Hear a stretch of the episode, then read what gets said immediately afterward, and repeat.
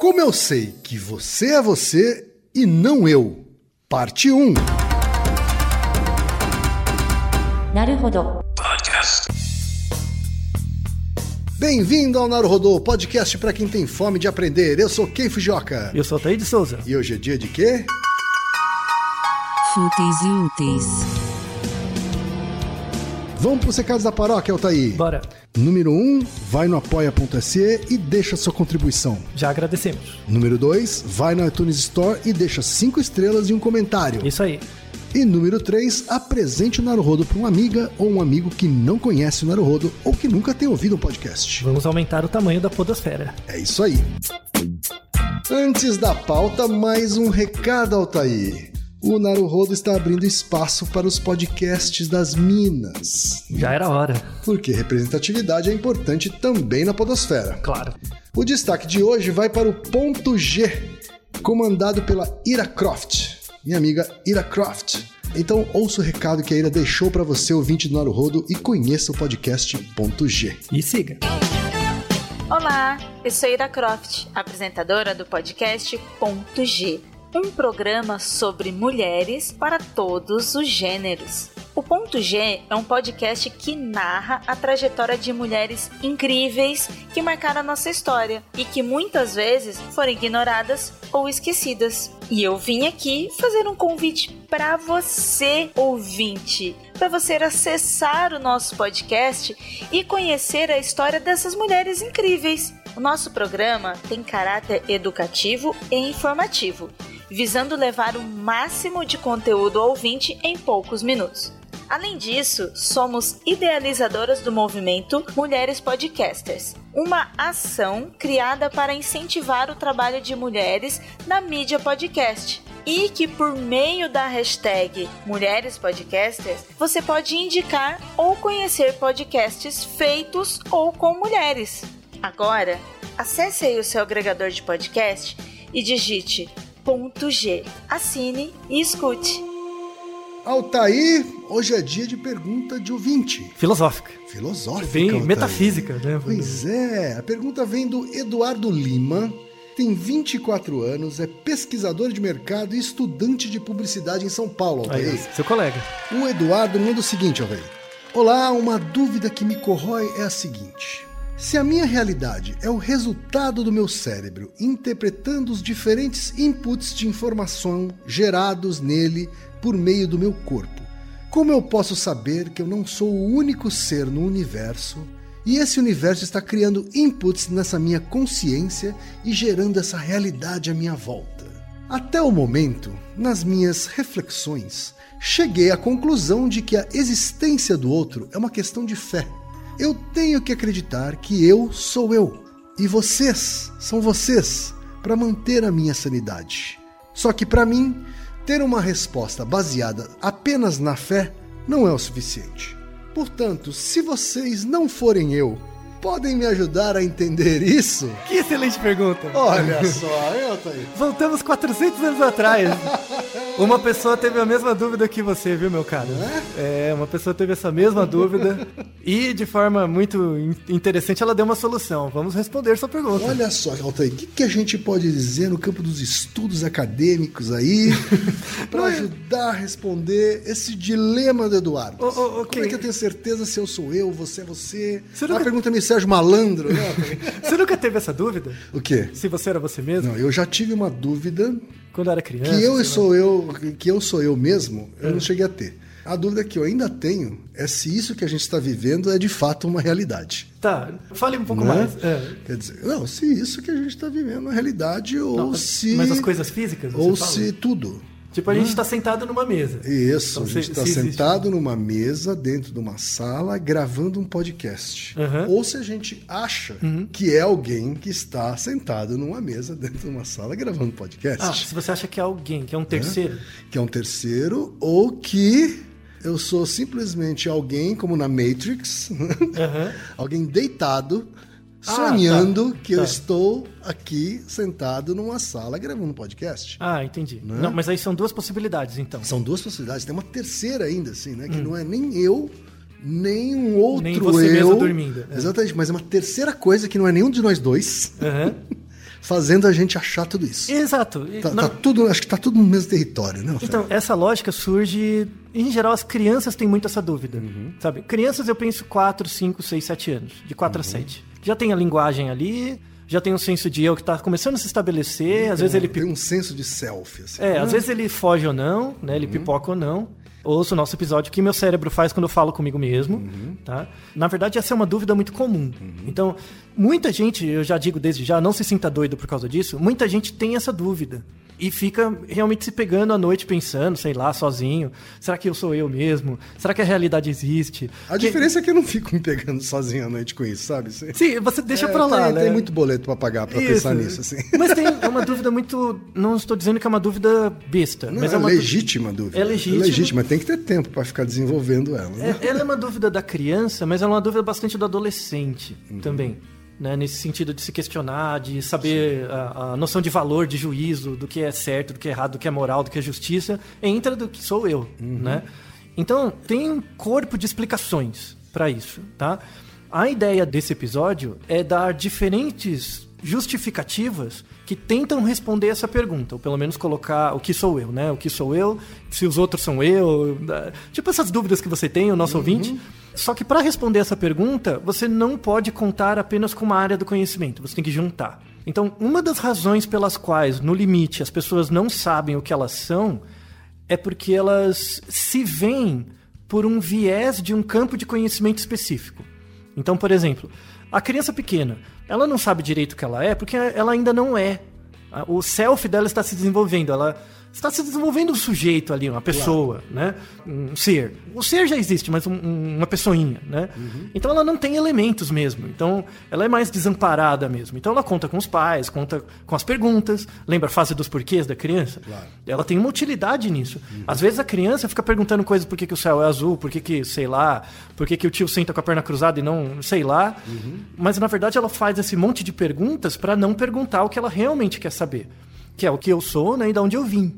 Essa pergunta não acaba com a sua infância. Ela continua. Na fase adulta, ela continua. Só que ela volta de jeitos diferentes. Ela volta, por exemplo, imagina que você está no ensino médio. Você aprende biologia, aprende física, aprende, né? Supondo que seu colégio foi minimamente ok, né? Isso indiretamente te dá um senso de como as coisas talvez funcionem.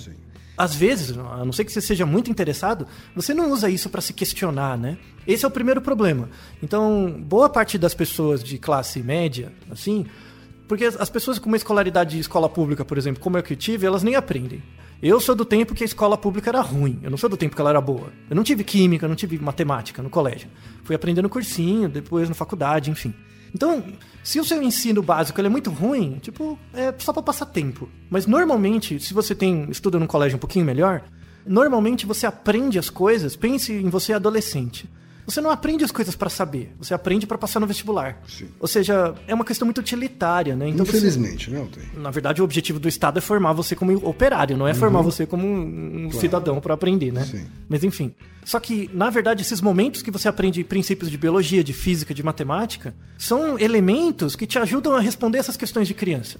Quando você entra na universidade e aprende uma área do conhecimento específica, sei lá, qualquer, você aprende muitas coisas, mas ao mesmo tempo isso te dá vieses que é a maldita separação em exatas humanas e biológicas. Então você se forma, por exemplo, como publicitário, como nosso ouvinte, e fica com essas questões, porque a, faculdade respondeu algumas questões, mas para você responder o que você é, você tem que juntar áreas do conhecimento que você não estuda mais. Ou que você abriu mão, ou que você chegou e falou: "Ah, matemática é muito difícil, eu não levo jeito". E você precisa saber matemática um pouco para entender esses princípios que estruturam o seu eu, a sua realidade. Então, feito esse preâmbulo, eu acredito que todas as pessoas que pensarem por que, que eu sou o que eu sou, sempre vão ter uma, uma explicação limitada. Seja pelo grau de conhecimento técnico que elas têm de outras áreas que elas não estudaram mais, né, porque precisa de uma coisa interdisciplinar, ou seja porque simplesmente elas não pensaram o bastante. Então eu vou, eu vou responder essa pergunta de vários âmbitos. Certo. Tá? E a ideia é a gente, no final, juntar isso. Primeiro âmbito é o âmbito da filosofia. Então, essa nossa angústia do nosso amigo, 400 anos atrás, um cara teve essa mesma angústia, que é o Descartes, o René Descartes. Uma fala que ele colocou no, no e-mail que é muito do Descartes, assim, na verdade vinha do Santo Agostinho, que é até um pouquinho antes, que falava: não, eu só consigo assumir a, a- que eu sou o que eu sou porque eu tenho fé nisso. É uma crença. Não dá para assumir que eu existo. Né? Isso, no período pré-cartesiano, é- era fato. Assim, as pessoas achavam isso.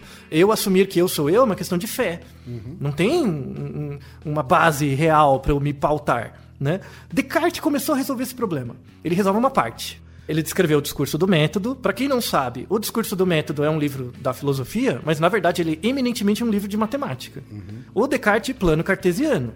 Ele mostra por que é importante o plano cartesiano para mostrar a relação entre variáveis, que nem existia o nome variável. No discurso do método tem uma coisa legal que ele, ele inventa, entre aspas, o símbolo de igual. Sabe, funções? Ele inventa nesse livro, que é um livro de filosofia, o símbolo de igual, dizendo o seguinte: não existe nada mais equitativo do que duas retas paralelas. Então, realmente é o símbolo de igualdade. E aí virou o igual da matemática. Antes do Descartes não existia esse igual. né? Que é exatamente o símbolo que diz isso é igual a aquilo. Isso, A é igual a B, né? E o igual você representa como duas barras paralelas, né? Dois segmentos de reta paralelos. Então é um livro que ele fala de matemática, de várias coisas. E o, o final desse livro, ele faz uma prova filosófica formal de que ele existe. E que vai diminuir a angústia, pelo menos um pouco do nosso ouvinte. tá? Vamos fazer essa prova. Primeira verdade cartesiana, né? A prova da existência do eu, que deu origem ao penso logo existo. Muitas pessoas falam do penso logo existo, mas não entendem o raciocínio é, dedutivo que deu origem a isso. Lembrando uma que redução, na verdade. Né? É, Uma lembrando- do raciocínio. isso. Lembrando que o penso logo existo ele é um raciocínio dedutivo, tá? A ciência atual, ciência popperiana, tal, é um raciocínio indutivo. Depois eu explico a diferença. A primeira verdade cartesiana diz o seguinte: como é um raciocínio dedutivo, você tem que assumir que a primeira frase que eu vou falar é verdadeira. Se você não assumir, aí não tem indução, aí não, não tem dedução, não adianta. Assuma que a primeira frase é verdadeira e aí vem o resto. O Descartes, ele tinha uma, um método de pesquisa que era chamado método crítico. Pesquisa em filosofia. O método crítico diz o seguinte: você vai duvidar de tudo. Você duvida da realidade, você duvida da memória, você duvida dos sentimentos, você duvida do outro. Eu acho que não existe nada disso. Eu duvido do sonho, porque o sonho não pode não ser verdade. Eu duvido da minha memória, porque ela pode me enganar. Eu duvido de tudo. Dúvida até do que eu vejo. Tudo, tudo. Você pode duvidar do que você vê, tudo. Você pode duvidar de toda e qualquer coisa presente. Apesar de você duvidar de tudo, tem uma coisa que você não consegue duvidar. Você sabe qual é? Não. Ó, você pode duvidar de tudo. Quem? Você não existe, eu não existo, a mesa não existe, não existe nada, nada. Apesar de tudo, de eu ser a pessoa mais crítica e e ranzinza do universo, existe uma coisa que eu não consigo duvidar e ela existe em si, que é a capacidade de estar duvidando. Então a capacidade de estar duvidando, ela existe para além da minha crença na existência de toda e qualquer coisa. Tem uma relação disso com a afirmação socrática de Sim. só sei que nada sei? Sim, eu sim, sei. sim. Eu não sei nada, eu só sei que nada sei. A Isso. única coisa que eu tenho certeza é de que eu não sei. Isso, só que o Descartes ele, ele amplia isso. Porque, na verdade, nesse exercício de você não saber que sabe, você sabe uma coisa, que é a dúvida. Aparece a dúvida. A dúvida existe. Ela existe. E é isso que faz com que você. É a prova, assim, filosófica, de que você existe. Você existe como um indivíduo diferente dos outros porque você duvida. Então, o pensar que ele diz na frase, na verdade, tem a ver com o duvidar. Isso. A capacidade de duvidar. A capacidade de ser crítico em relação a tudo, e isso mostra que você existe porque você está duvidando. Logo, o duvidar enquanto pensamento existe. Logo, você pensa enquanto existe. Logo, existe. Né? Então, é- essa é a ideia. Descartes conseguiu, assim, de uma forma lógica, mostrar que as pessoas existem, que eu sou diferente de você. O penso logo existo, eu duvido de coisas que você não. Eu não sei se você duvida. E não as, importa. minha- as dúvidas de cada um são diferentes, São idiosincráticas, né? Podem ser parecidas, mas não tem como saber. mas são individuais. Uhum. Então, mas eu sei que eu existo. E você consegue saber que você existe. Só que como é que eu, eu consigo saber que você existe? Entendeu? Eu consigo saber agora que eu existo. Eu existo, beleza, eu existo porque eu tô duvidando. Então, a primeira parte lá do eu sei que eu sou eu, já, resolvemos. Já, é, eu sei que eu tô Agora, aqui. como é que eu sei que você não é eu? Isso, Ou que então. você é você? Exato, exato. Aí é o outro, né? Descartes não resolveu isso bem. Então aí a gente precisa de outras coisas. Descartes se pegou com esse problema, ele falou: droga, eu consigo saber que eu sou eu, mas e o outro? Quem garante que o- a realidade não é uma invenção minha? E na verdade eu existo. Aí a Matrix, né? A ideia da Exato. Matrix. A ideia da Matrix, a galera da Matrix se inspirou muito no Platão, né? Na história da caverna e tal. Mas o Descartes tem uma importância nisso aí também, tá? Do penso logo existe, tem uma importância ali, do Neo, daquela coisa dele ficar dormindo, vem um pouco do Descartes. E aí ele fez um- uma, uma outra verdade, que é a segunda verdade cartesiana, que é a prova da existência de Deus. Ele fez uma prova filosófica da existência de Deus, que a prova é eminentemente dedutiva. Essa é mais fácil de falsear, né? Mas a prova é a seguinte: imagine que a primeira frase é verdadeira, tá? Para dar certo. Então, todo mundo é capaz de imaginar um ser perfeito. Assuma isso como verdade. Certo. Todo mundo é capaz de imaginar um ser perfeito. Se isso for verdade, um ser perfeito é um ser que tem todas as coisas, né? Porque ele é perfeito. Se o ser é perfeito e ele tem todas as coisas, ele tem inclusive o atributo de existir.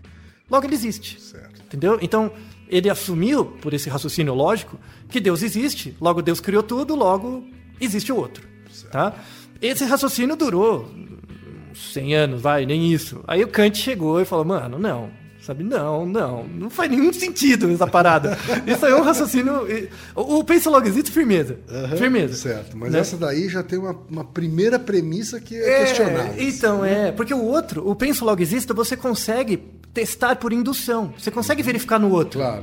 Você consegue duvidar? Você consegue, você consegue. Então, você consegue ver, né? Você consegue testar de um jeito mais experimental, né? É, metodológico, assim. É, empirista, né? O outro não, né? Então, claramente, ele abriu mão, ele falou, não, isso foi um glu-glu que você não conseguia responder e tal. Aí o Kant dá uma resolvida nisso, né? Porque o, o Descartes tem uma outra consequência desse pensamento do penso logo existo. Porque se eu penso, eu existo enquanto pensamento. Sim. E aí ele deu um nome, que é res cogitans. O res é coisa, coisa que cogita, o cogitador, né? Isso é, é a mente, seria a ideia da mente. Eu sei que a mente existe. E essa mente existe dentro de um corpo. E aí ele separou a res cogitans da res extensa, que é a extensão da coisa, que é o seu corpo. Então ele mostrou que eu existo, mas separado mente e corpo.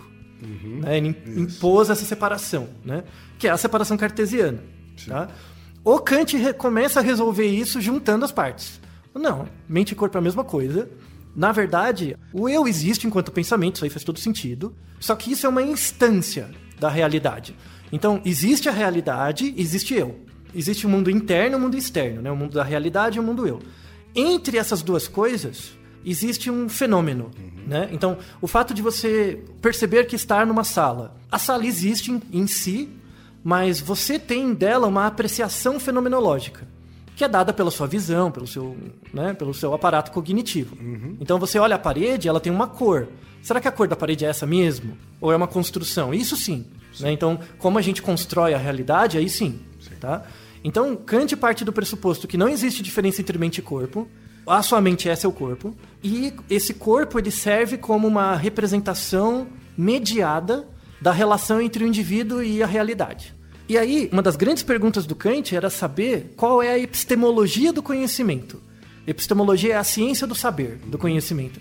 Então, basicamente, ele, uma boa grande parte do estudo dele era tentar descobrir como as pessoas aprendem. Como que as pessoas aprendem a aprender, tá? E aí ele achava que existiam certos, como corpo e mente é a mesma coisa, a aprendizagem está no corpo.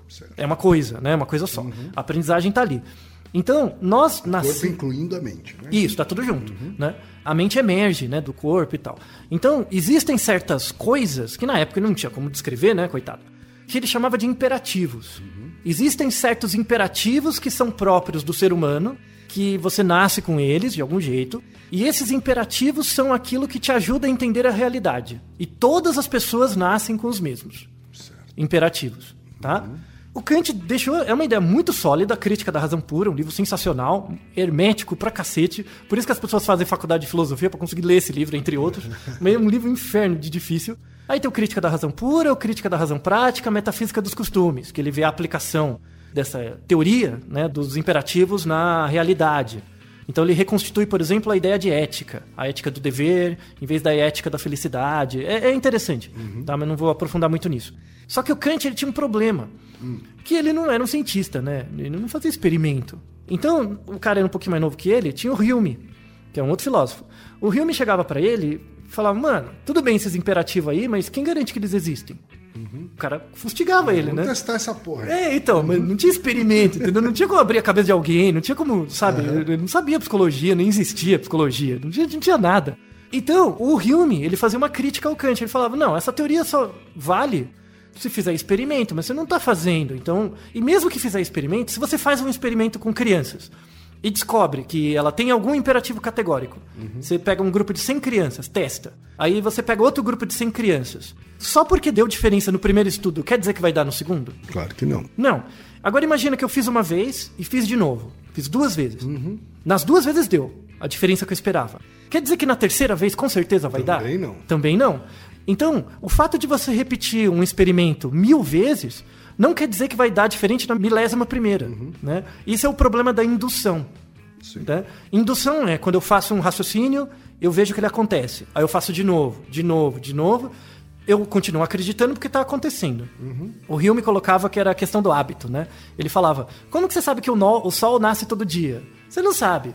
Você só vai saber que o sol nasce todo dia a partir do momento que você descobrir um mecanismo por trás disso, né? Então, as coisas não acontecem por hábito. Se você acha que acontece por hábito, é porque você não entende o mecanismo. E essa é a crítica que ele fazia ao Kant, né? Ele Pode chegava. ser uma bruxaria, inclusive. Isso, né? pode ser uma elocubração sua. Então não tem uma razão pra você acreditar que isso é verdade. E Kant ficou pistola. Kant meio, morreu meio pistola, assim. Então e o Hume fala: não, tem que fazer experimento. Kant é um dos pais do. O Hume, né? É um dos pais do, do experimento, do empirismo e tal.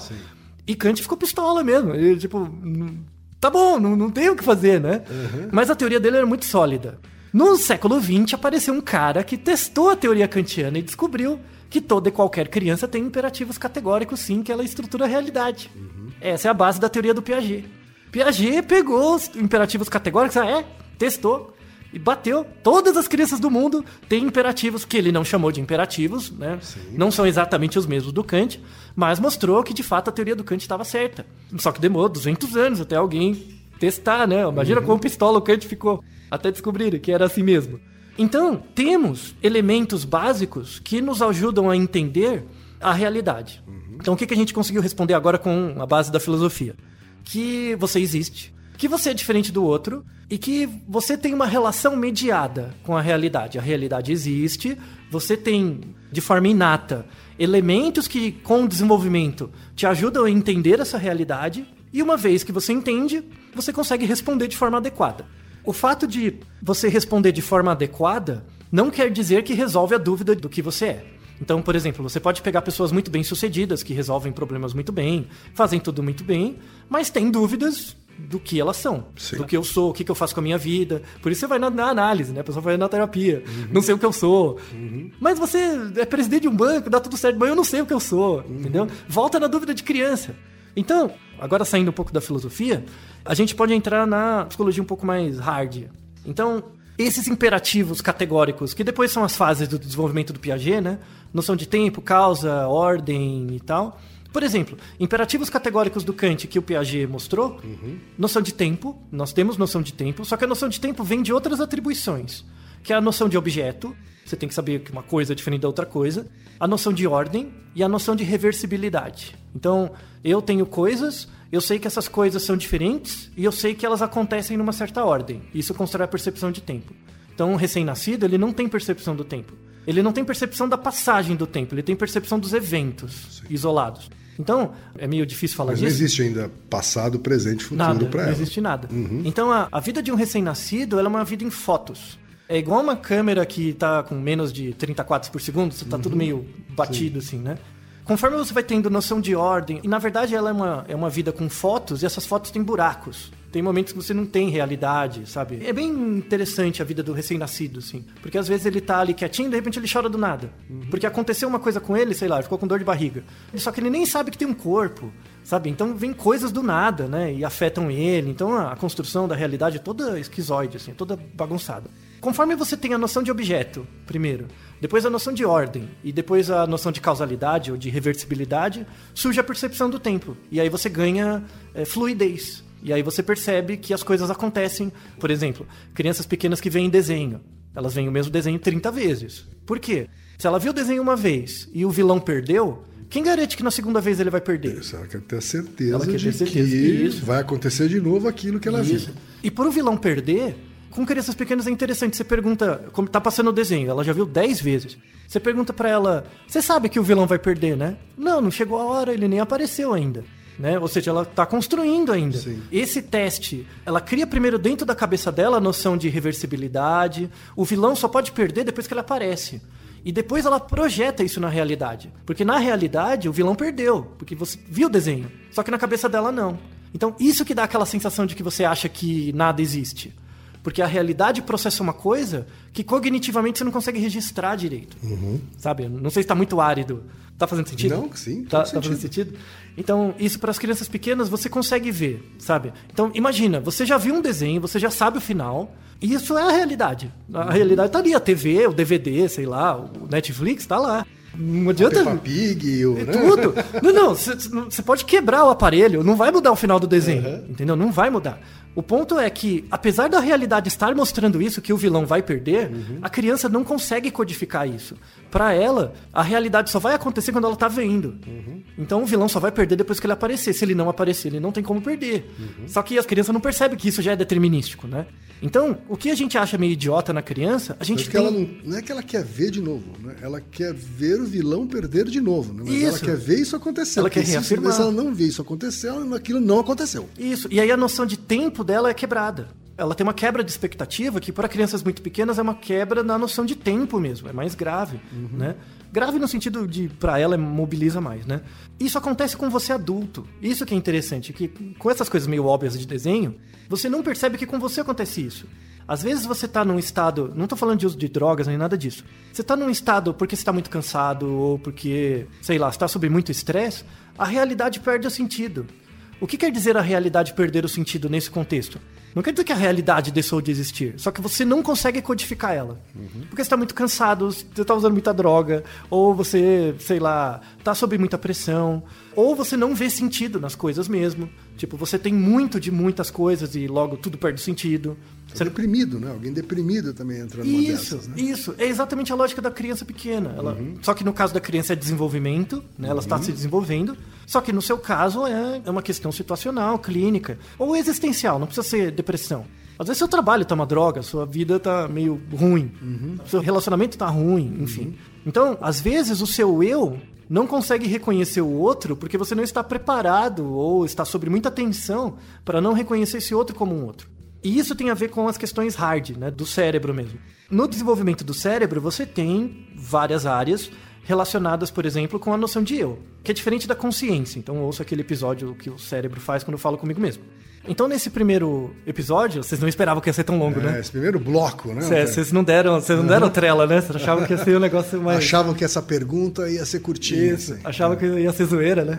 A gente vai fechar, a gente explicou um pouco das causas psicológicas, do ponto de vista comportamental e das causas filosóficas. Depois, no próximo episódio, a gente vai falar das causas materiais e também de uma surpresa que são as causas matemáticas, para Feito. o eu ser eu.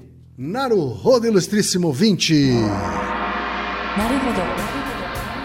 Você sabia que pode ajudar a manter o Naruhodo no ar? Ao contribuir, você pode ter acesso ao grupo fechado no Facebook e receber conteúdos exclusivos.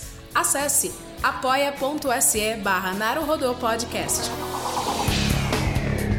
E você já sabe, aqui no Naruhodô, quem faz a pauta é você. Você tem alguma pergunta pra gente ou quer comentar algum episódio? Escreva pra nós. podcast@naruhodô.com.br. Repetindo, podcast@naruhodô.com.br. e lembre-se, mande nome completo, idade, profissão e a cidade de onde você está falando. É isso aí.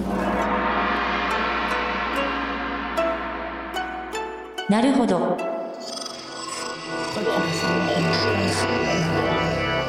podcast é, é, é apresentado por b9.com.br.